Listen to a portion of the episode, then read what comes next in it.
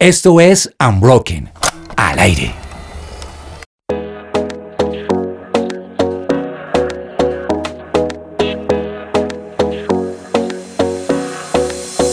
Bienvenidos a esta segunda parte de The Unbroken Project. Hoy con Ana Ávila Osuna. Y es que, pues la verdad, la verdad, la verdad, disfrutamos tanto nuestra conversación Sí. anterior, nuestra conversación la semana pasada, que dijimos, vamos a grabar otro programa, vamos a ser productivos, vamos a seguir aquí firmes en esta mesa y vamos a grabar otro programa con Ana Ávila. Hoy continúa aquí en mesa con Diana Trujillo. Sí, la verdad estamos contentos y yo dije, por favor, saquémosle más información a Ana. Total. Y también con Valeria Albornoz. Sí, yo feliz acá, además semejante invitada para aprender más de ella, ¿no? Total. Y Ana Ávila desde Guatemala, que en segundos se va a conectar con nosotros. Y por supuesto, quien les está hablando, Pedro Zuna. bueno, ¿cómo les fue con el tema de Ana Ávila? ¿Cómo? Hoy, hoy vamos a hablar de un tema especial, ¿no? Sí, Otro que domina muy bien Ana. ¿Y cuál es? hábitos de lectura. Hábitos de todo el tema de lectura. También es bueno conocer cómo empezó Ana en este mundo, de verdad. Ella es una lectora impresionante. Y no es por hablar, ¿no? También nos va a enseñar hábitos de lectura, pero sin ñoñadas, sin bobadas, sino cómo vamos a disfrutar bien del tema de la lectura. Y hablando un poco de eso, Valeria, ¿cómo te va a ti leyendo?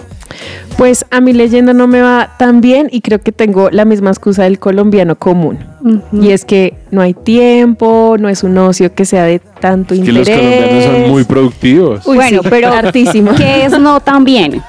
O sea, ¿cuántos libros lees al año? Yo pensaría que solo tres. Pero la meta tuya es 13 al año. Mi meta es que si encuentro algo que me guste mucho, lo leo de una, pero no tengo la verdad una meta específica. Y hoy Ana creo que me va a enseñar o me va a inspirar así tenerla el próximo año. Y Anita, tú eres de las que dice el 31 de diciembre, este año sí me voy a leer un libro mensual. Sí, pues la verdad es que trato. sí, y de hecho lo hago. Sí, de hecho lo hago. y soy más juiciosa que Valeria en realidad. Pues de hecho como que mi meta es alcanzar a leer uno o dos libros pues al mes.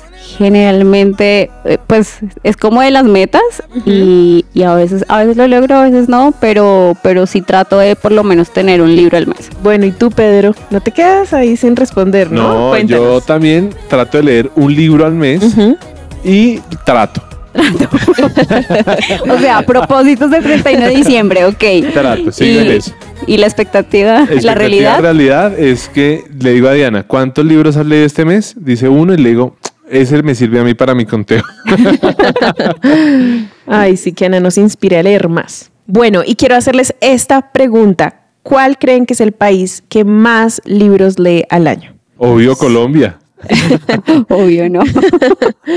¿Cuál crees tú? No sé, eh, no sé, es un país de Latinoamérica, no sé, no, sé. bueno, ¿no? pues es Finlandia, que lee, que es- las personas que viven en este país leen 47 libros al año. En promedio. En promedio, O es sí. por ley. Y en segundo lugar está Islandia, que lee ¿cuánto? 40.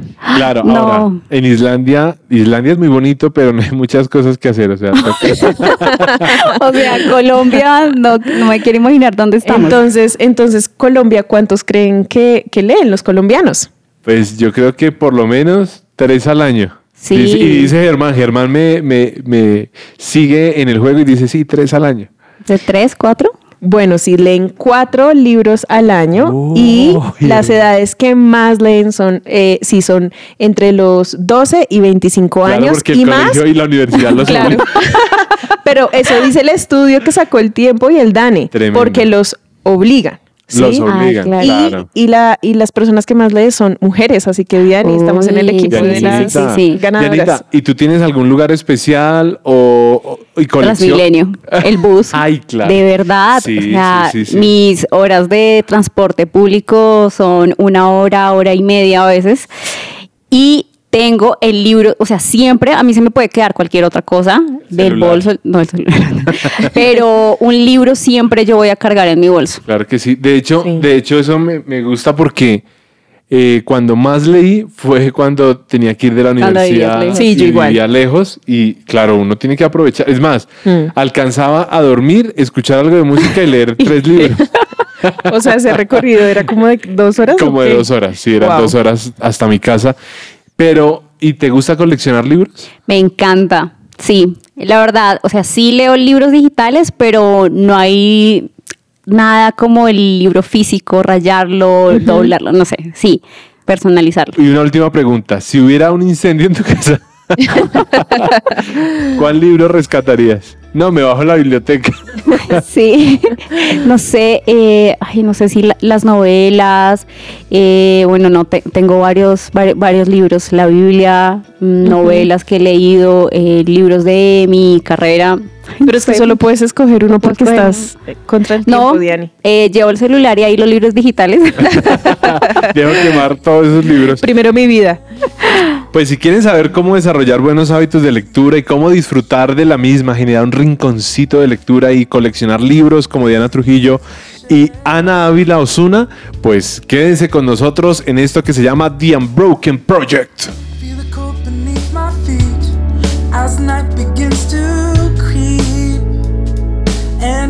Place for all to see. For all to see. Su presencia radio. Y para todos aquellos que no pudieron acompañarnos en el capítulo anterior, pues hoy continuamos nuestra entrevista con Ana Ávila Osuna, que ya es mexicana, aunque actualmente está viviendo en Guatemala, tiene dos niños. Eh, no sé cómo le hace, no sé cómo le hace porque escribe libros, es bióloga, es química, es escritora y maneja muy bien el tiempo. Entonces, tenemos unas preguntas eh, así como de respuestas rápidas para saber cómo, cómo haces para leer tantos libros y escribir tanto. Entonces, la primera es, ¿cuánto tiempo le dedicas al día a la lectura? Media hora aproximadamente. Media hora, ok. ¿Cuáles Es son muy tus- poquito. La gente piensa que voy a, que, que- que leo más, pero uno subestima lo mucho que se acumula ser constante. Así que media hora todos los días me da para mucho. y cuáles son tus autores favoritos? Tres autores favoritos. Tim Keller, C.S. Lewis, Cal Newport. Uf, Uy. ¿Cuántos libros lees por año? Ah, entre 60 y 80.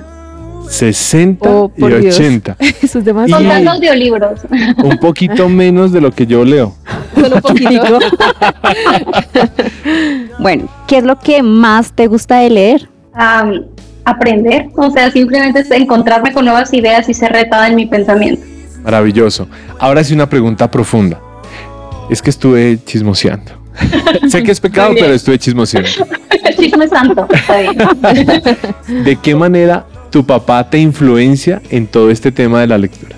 Mi papá es un lector voraz, eh, quizá tiene una obsesión un poquito exagerada con los libros como yo, pero así, o sea, la casa estaba llena de libros y él lo que hacía era sentarse en, su, en la sala a leer y eso se me pegó, se me contagió yo recuerdo que eh, cuando estaba chiquita mi momento de más cariño y cercanía con mi papá era simplemente él estaba sentado en el sillón leyendo su libro y yo tomaba mi libro y me sentaba junto a él en el sillón a leer el mío y cada quien estaba en lo suyo, en su mundo, pero estábamos juntos y eso para mí era muy especial y, y sí, definitivamente siempre les digo a los papás, si quieres que tu hijo sea un lector, eh, muéstrale con el ejemplo el amor a la lectura. ¿Y en el colegio tuviste de pronto críticas por ese amor por la lectura? Un poquito, eh, quizá, eh, eh, estaba un poco demasiado obsesionada con los libros, de verdad, o sea, yo como podrán imaginar, era la típica nerd que tenía pocos amigos, mis amigos eran los libros, eh, teníamos una pista de atletismo en medio del patio de recreo en la escuela y yo iba caminando leyendo por esa pista en medio de todos y todos me miraban y yo estaba absorta en mi lectura. Probablemente se burlaban de mí, ah, pero la verdad es que no me importaba, no me importaba para nada porque lo disfrutaba demasiado. Y es que la mesa de tu comedor era un vidrio y leías debajo de la mesa. Wow. Mi papá me, mi papá me castigaba en los libros y, y la verdad es que nunca he sido de mucha conversación.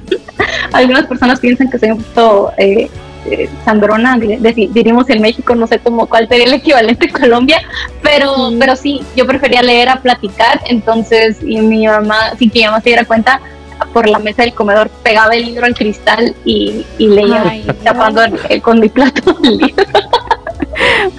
¿Cómo, cómo, ¿Cómo haces para recordar todo lo que lees? no recordando todo lo que leo.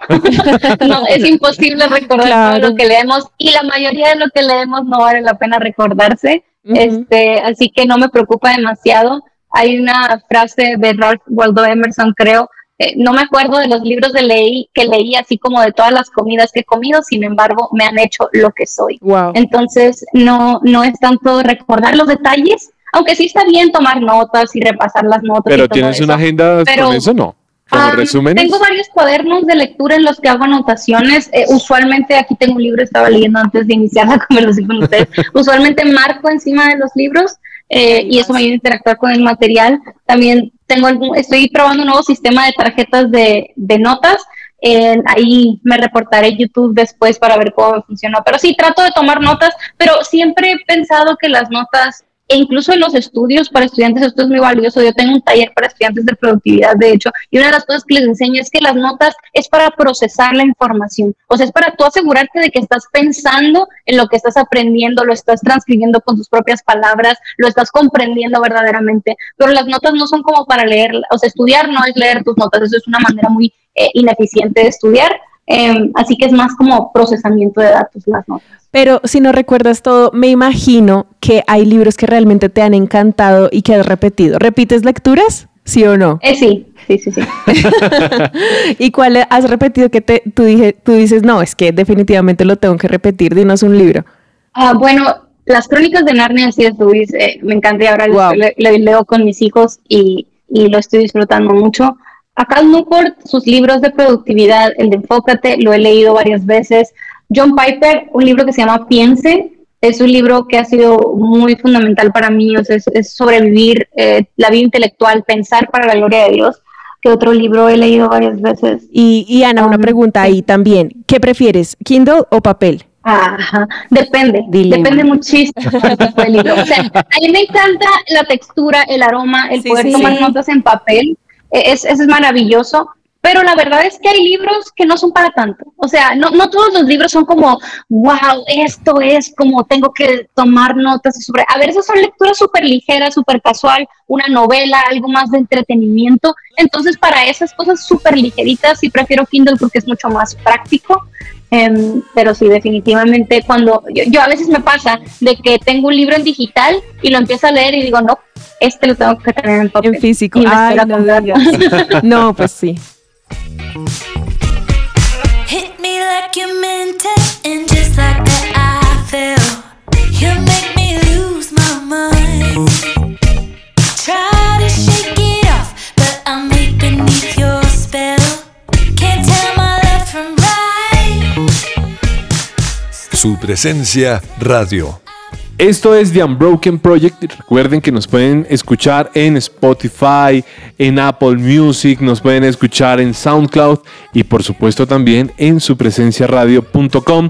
Hoy aquí con Ana Ávila hablando acerca de cómo sacarle el jugo a esos libros que tenemos llenándose de polvo en nuestros estantes o también si usted es un fanático o un entusiasta de la lectura, pues quédese conectado con nosotros y sigamos aquí hablando con Ana Ávila. Tengo también una, una pregunta, creo que les pasa a muchas personas y son muy pilos leyendo libros, pero hay un libro que les cuesta leer y es la Biblia. O sea, se pueden leer devocionales, pueden leer mil libros de autores cristianos, pero la Biblia no es tan fácil. ¿Qué le dirías a esa persona?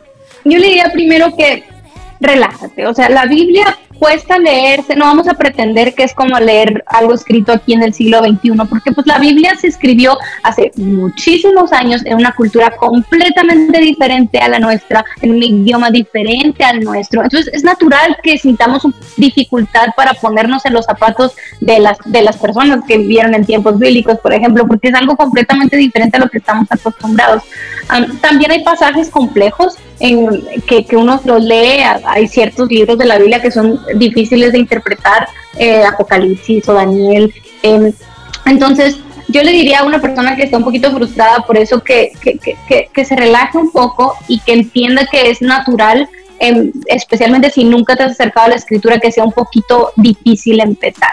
Ahora, la, la realidad, la verdad que nos debería animar es que Dios quiere que lo conozcamos. Dios quiere, se ha revelado y, y quiere, Él es el más interesado en que le conozcamos, le amemos, le sirvamos. Y Él nos ha dado todo lo que necesitamos para hacerlo. Él nos ha dado una mente, Él nos ha dado su Espíritu Santo, Él nos ha dado la iglesia todas estas cosas son cosas que podemos utilizar para ayudarnos en este proceso de caminar juntos en la palabra. Entonces, despertar primero la realidad de que sí, la Biblia en, en, ocasiones es compleja de entender por el contexto cultural, el tiempo en el que se escribió, los idiomas en los que se escribieron y, y quizá algunos pasajes son un poquito más complejos, eh, pero también animémonos con la verdad de que Dios nos ha dado todo lo que necesitamos para conocerle y andar en su verdad. Pero, y pero- yo diría, Pero a veces está el otro extremo, en que entonces solo leo la Biblia y no, no quiero leer nada más porque de pronto me va a contaminar o me voy a Mm. volver un 8. ¿Qué dirías en- al respecto de eso? yo diría que es el equivalente a decir, eh, no voy a hablar con nadie porque solo quiero orar.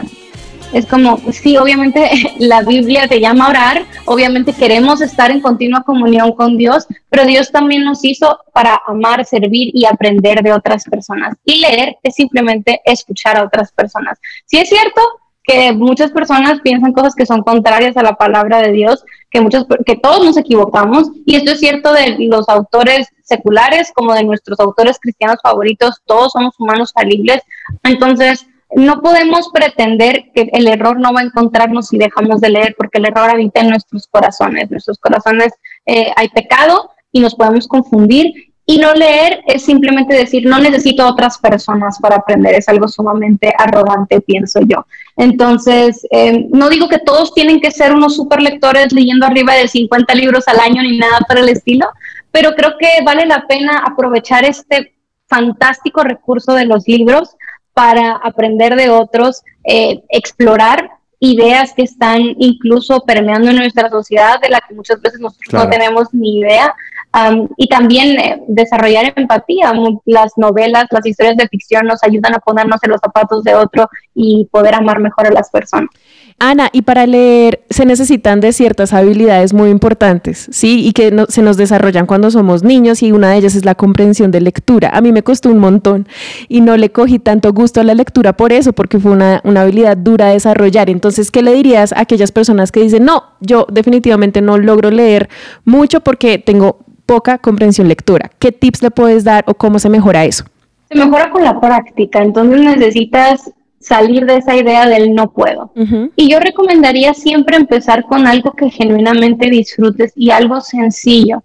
Empezar, a veces queremos empezar como cristianos con obras teológicas sumamente complicadas y vamos y leemos a un teólogo eh, y, y decimos, no, es que yo no puedo, no entiendo absolutamente nada. Pero es como ir al gym cuando tienes brazos de espagueti y querer agarrar unas super pesas gigantes cuando en la vida has levantado una libra, ¿verdad? Entonces no tiene sentido, no tiene sentido. Tienes que empezar con algo sencillo, eh, con algo que disfrutes y que te pueda, eso, la idea de lo sencillo y lo que disfrutes es que te ayuda a ser constante para que puedas practicar y poco a poco ir mejorando en tu comprensión lectora. Y a veces pensamos que para leer un libro necesitamos, o sea, para decir, leí este libro significa que tengo que comprender el 100% de lo que el autor dice. Y a mí me ha tocado tanto verlo en redes sociales, ah, especialmente cristianos, de, de que se sientan con los libros, con todos los libros, como si les fueran a poner un examen de cada página del libro. O sea, no avanzan con su lectura porque están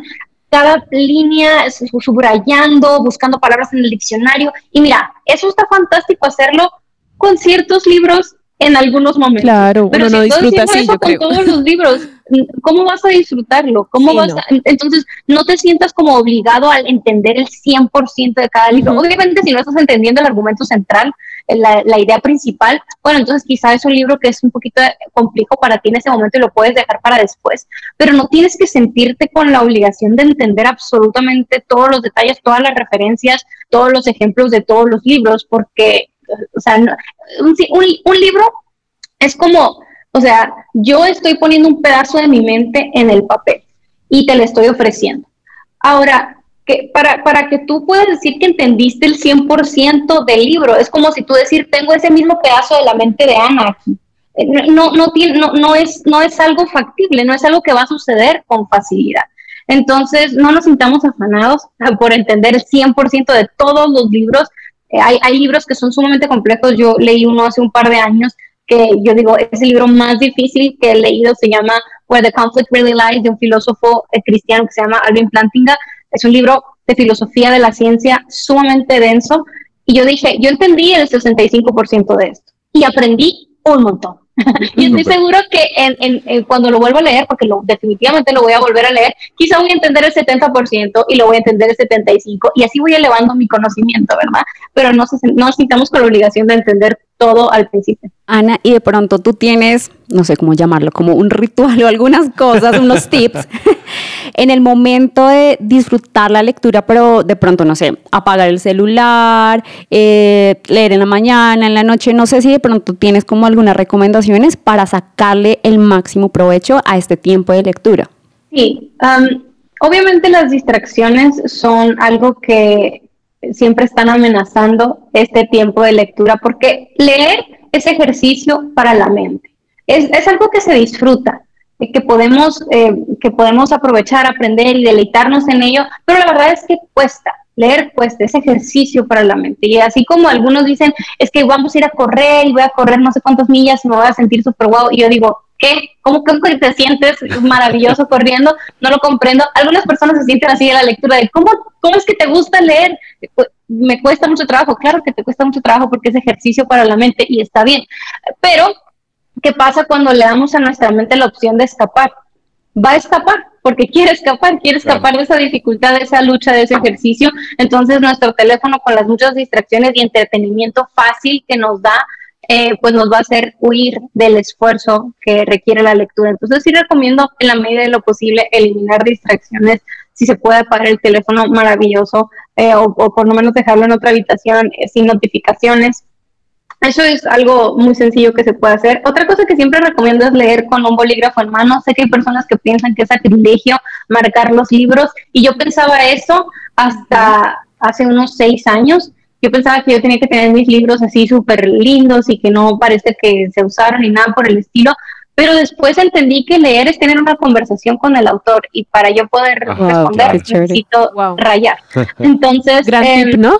Total. Sí. a mí, me, a mí me gusta mucho poder revisar mis libros que leí el año pasado y ver las notas que dejé ahí. Am, y, y después pienso que qué padre que van a quedarle todos estos a mis hijos y que Sí, van a sí. poder ver ahí las notas que dejó su mamá en sus libros. Entonces, em, yo recomendaría eso, te ayuda a estar un poquito más involucrado en la lectura. Yo, yo lo comparo siempre como es como te vas a tomar un café con un amigo y, y él está hablando y tú no estás, ajá, ajá, Ajá, no, no, no es una conversación, pero si tú estás respondiendo y le haces preguntas y qué piensas de ello y no entendí aquí, todas esas son cosas que puedes anotar en el libro y creo que te ayudan a estar un poquito más activo en tu lectura. Y yo finalmente yo diría también contar el tiempo e ir aumentando poco a poco. Antes hablábamos esto de que es como ir al gym o hacer ejercicio, levantar pesas que hay que ir practicando y poco a poco eh, aumentando la dificultad. Una de las maneras de hacer esto es con, el tiempo. Quizá al principio es como, ok, no leo nada. Está bien, empieza con cinco minutos. De verdad parece ridículo cinco minutos de lectura todos los días, pero se acumulan. Eh, entonces, empezar a poner una alarma a los cinco minutos y decir, ok, es lo único que voy a hacer en estos cinco minutos es sentarme a leer. Um, y luego ya que sientas que pasas esos cinco minutos sin dificultad, le aumentas a 10 y luego a 15 y luego a 20 y vas a ver cómo vas aumentando esta capacidad de mantenerte concentrado en una sola cosa. Otro Ana. muy buen tip.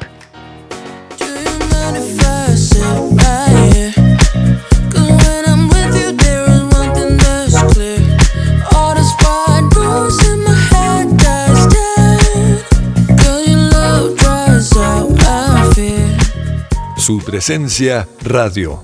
Y seguimos con Ana Ávila, autora y bloguera. Y tenemos que hacerle esta pregunta. ¿Cómo haces para enfrentarte a la hoja en blanco y empezar a acumular hojas, ¿no? De escritura. ¿Cómo, cómo logras esto? Eh, llorando. es, es difícil, la verdad es que es difícil. y y una, de las, una, una de las cosas que más me ha ayudado es abrazar el que las primeras palabras van a ser un desastre. Y esto quizá las personas, o sea, a veces pensamos que eh, escribir es sentarte y empezar a sacar oraciones y que todas las oraciones sean así como que tengan sentido y que empezaste con una super introducción y luego la transición y luego el cuerpo y todo. Y, y, y pensamos que como nos vamos a sentar y vamos a escribir todo y ya quedó. La verdad es que escribir es mucho como la escultura. O sea, es así como poner una masa en la mesa y, y empezar a ir quitando y a darle forma y luego al final con las herramientas ir poniendo los detalles. Es igual escribir. Lo primero que necesitas es poner la masa sobre la mesa. Entonces, eh, me sirve mucho poner otra vez un temporizador y decir, ¿sabes qué? Voy a escribir tantas palabras o, o lo que puedo escribir en estos 10 minutitos, pero así lo voy a vomitar.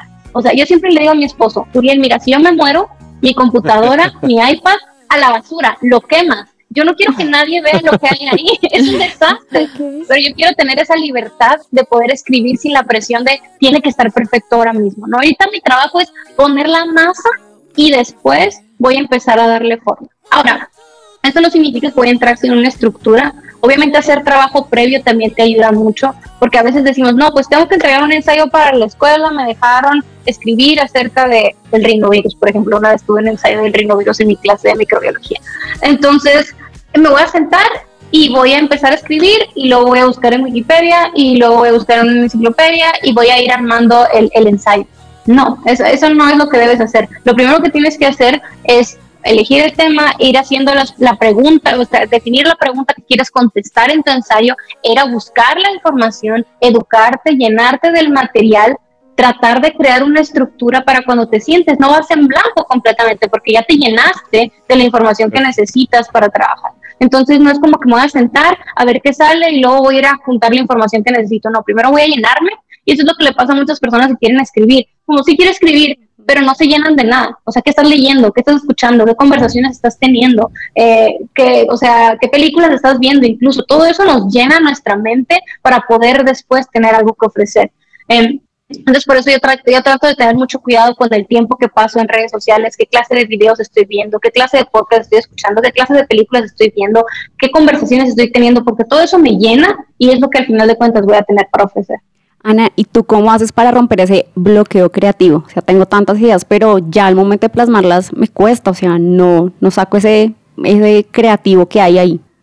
La verdad es que gracias a Dios ahora escribir para mí es un trabajo. Entonces, no, ningún, no hay bloqueo creativo del albañil. O sea, el albañil va y hace su trabajo eh, y no es como que no, hoy no me siento como con ganas de poner ladrillos en la pared. O sea, uno va y hace su trabajo. Y, la, y, y, y uno tiene que aprender a tratar la escritura como eso también. A veces tenemos estas ideas románticas de lo que significa escribir, de que me voy a sentir inspirado, que voy a tener aquí mis velas, mi cafecito y me voy a ir a una cabaña. Y cuando se Así pueden tener imagino. decisiones románticas, sí, ahorita estoy hablando de mi cabaña, de hecho, no, o sea, no se crean. Entonces, a veces tenemos estas ideas y a veces se puede, a veces sí uno tiene, ay, como que me llegó una idea y va a salir y fluye, a veces pasa, pero no es la norma, nunca, o sea, todos mis amigos escritores que tengo, o sea, es como de llamarnos llorando de que tengo que entregar este capítulo y no hacerlo. Entonces, entonces la, la, la, la solución es simplemente sentarte a trabajar y va a haber días de trabajo buenos, va a haber días de trabajo terribles, pero es ser constante, ser constante y, y a veces, este, como te digo, a veces cuando me siento seca de información, de ideas, la primera pregunta que me hago es de qué me estaba alimentando, eh, qué me he estado llenando, porque a veces quiero ofrecer y no tengo nada que dar. Ana, y cuéntanos para ti qué tan cierto es el tema de que la carátula vende. Al ir a, Mm. al ir a una librería y escoger un libro. Pues ahora, también pensándolo desde el punto de vista del escritor, ¿qué carátula le pongo al libro? Porque muy lindo el arte y todo de escribir, por supuesto, es una tarea dispendiosa, pero ¿cómo hago para, para venderlo? Porque también Sí. es importante. Eso es otro, eso es otro tema. Eh, Otro capítulo, la, la carátula vende, si no, no existieran los diseñadores y todas estas personas maravillosas que se dedican a crear este arte que capture la atención y que transmita una idea. um, es importante. Y siempre se dice eso, ¿verdad? No juzgues a un libro por su portada. Mentira. O sea, yo, yo soy orgullosa de decir que yo juzgo los libros por su portada. No digo que voy a rechazar una idea que sí es buena porque no viene en un buen paquete, pero es obvio que un libro llama la atención y te atrae por la manera en que es presentado. Y a mí, por supuesto, que me gusta tener libros bonitos en mi librero, o sea, me gusta usarlos de decoración. Eh, de hecho, Claro, tengo claro. algunos. Am, entonces, no podemos decir que no importa la portada.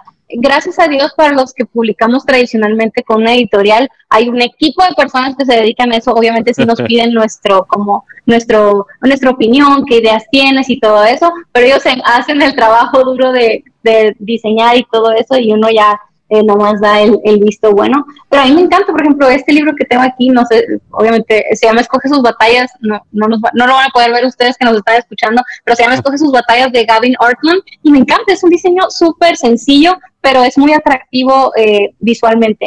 Entonces, sí es importante, eh, somos ingenuos si pretendemos que no lo es. Eh, a mí no me molesta la idea de que te importe la portada, obviamente importan más las ideas Por en supuesto. cuestión del valor del libro, pero tener libros bonitos a mí me fascina. Ana, pues estamos muy contentos de, de haber podido compartir contigo hoy. Quisimos exprimir al máximo todo lo que hay en, en tu cabeza, en tu mente.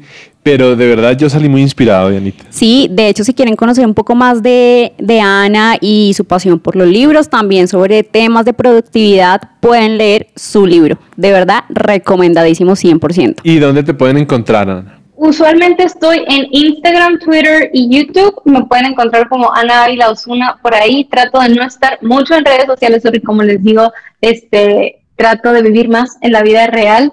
Em, pero, pero sí estamos por ahí inspirándolos a que pasen menos tiempo en redes sociales. Entonces, cuando me vean por ahí en las redes sociales, va a ser para decirles, hey, vayan allá a la vida real. Pero creo que hay mucho contenido bueno que les puede servir para aprender sobre lectura, sobre productividad, sobre vida cristiana en general. Es un placer servirles. Ahí estamos en YouTube, Instagram y Twitter. Wow. Muchísimas gracias, Ana. Fue un tiempo espectacular. Sí, muchas gracias. De Guatemala, ah, no, México en Guatemala para el mundo. So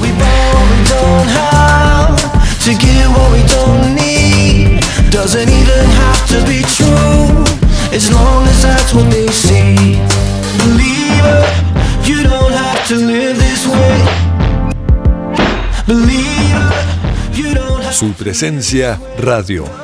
Qué capítulo el de hoy, de verdad. Ahora sí quedé con ganas de leerme un libro mensual. ¿Cuántos? Ah, mensual, Sí, mensual. por, por lo menos voy a cumplir la meta, voy a cumplir la Sí. meta. Sí. Y, y sé que Valeria también, ¿o no? No, claro, yo también. O sea, de- después de esa inspiración de Ana, con todos esos libros que lee, ¿no? Impresionante. Tremendo. Y, y aparte, pues estamos un poco avergonzados aquí, Valeria y yo, porque no solamente Ana Ávila es una lectora, mejor dicho, fuerte de muchos libros, sino que Diana Trujillo también. sí, por también. favor, Pues, preguntémosle a Diani cosas. Estoy dentro del, no, un poquito más arriba del promedio colombiano. Sí, sí, sí, eso es algo.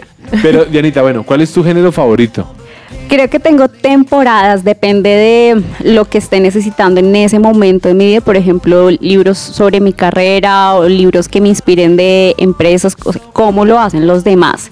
Que me deje una enseñanza de voy a tomar esto y voy a aplicarlo. Esos, esos son los libros que me gusta leer, las novelas también. eh, que a veces también como a uno le hace falta entretenimiento y no solamente como llenarse de conocimiento y aprender y aprender, que es bueno, pero a veces también cambian un poco para entretenimiento. Valeria, después de haber hablado acerca de las portadas de los libros, dime la verdad, ¿vas a seguir escribiendo tus libros por la portada o, o cómo vas a hacer? ¿O puros referidos? Em, solo lo que me recomienda el coffee, mentira. no, la verdad sí, obviamente es súper importante escuchar la opinión de, la- de los demás porque además la gente cuando termina de leer el libro es como, wow, si te lo recomiendo es porque es muy bueno. Pero obviamente también las portadas hablan mucho de un libro, o sea, Bueno, a, a veces hay portadas que uno ve y uno dice, wow, el libro debe ser espectacular. Ay no. Pero también. Ana hablaba de algo que, que te gusta a ti, Pedro, y es cómo enfrentarte a la hoja en blanco, que era lo que le preguntábamos. ¿A ti te gusta escribir? Sí, sí, me gusta, ¿Te pero... sirvió lo que Sí. nos contó Ana? Me gustó fue más cuando dijo, gracias a Dios, ahora para mí escribir es como un trabajo. Sí. Entonces, Ay, sí. a veces hay que afrontar la hoja en blanco como si fuera un trabajo para Y poder escribir, Sí, escribir de claro. chorro. Pero bueno, a todas estas, muchas veces como cristianos, y eso también fue algo que me encantó de esta, de esta conversación con Ana Ávila, fue que a veces solamente leemos literatura cristiana porque tenemos temor de, de contagiarnos, ¿no? De que de pronto pase algo por ahí.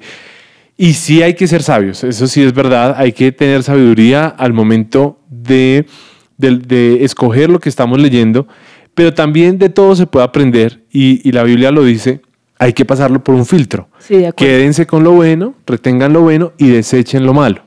Hasta la universidad, ¿no? Porque también Total. cuando alguien estudia carreras tan humanísticas, ponen ciertos textos que como que uno le raya la cabeza y ahí hay ta- que también tener cuidado. O sea, hacerlo porque es un deber, obviamente, pero no dejarse tampoco llevar, así sea alguna obligación de la universidad. Total, de hecho, hace unos meses aquí en Colombia, por fin volvió la feria del libro presencial. tremendo, Ay, sí. Después de dos años de tenerla en modo virtual, casi como Aburridísimo, 517 mil personas asistieron a la feria del libro presencial Mm. este año. Y es muy chévere esta feria porque podemos ver que hay libros para todo. O sea, al que no le gusta leer, está el libro que está diseñado por artistas, dibujos, o sea, hay de todo. Todos pero los a veces temas. no cerramos a que, ay, no, es aburrido o no hay nada que me guste. Pero la verdad, sí, es como tiempo de explorar y mirar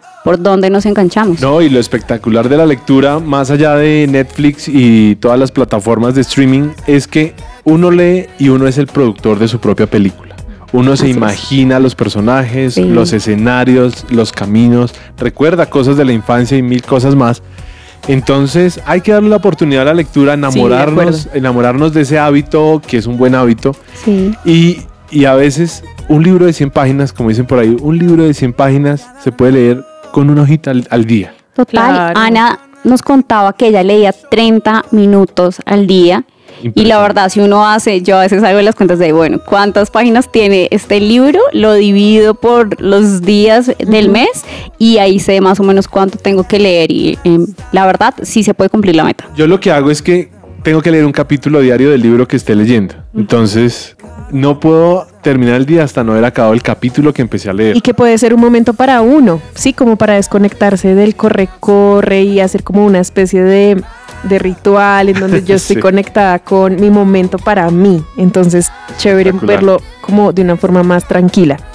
Pues muchísimas gracias a todas las personas que se conectaron con este The Unbroken Project. Gracias una vez más a Ana Ávila por haber acompañado a esta mesa espectacular el día de hoy. Espero no haber decepcionado porque tanta sabiduría de estas mujeres me tiene sorprendido. No, pero, pero no mal dicho, ¿no? Sino gratamente sorprendido porque Claro, retado. me dieron palo, sí. Salí retado realmente. Y pues no se pueden perder el próximo año en la Feria del Libro, el libro de Diana Trujillo. Gracias por habernos acompañado en esto que se llama The Unbroken Project. Caught up in the rhythm.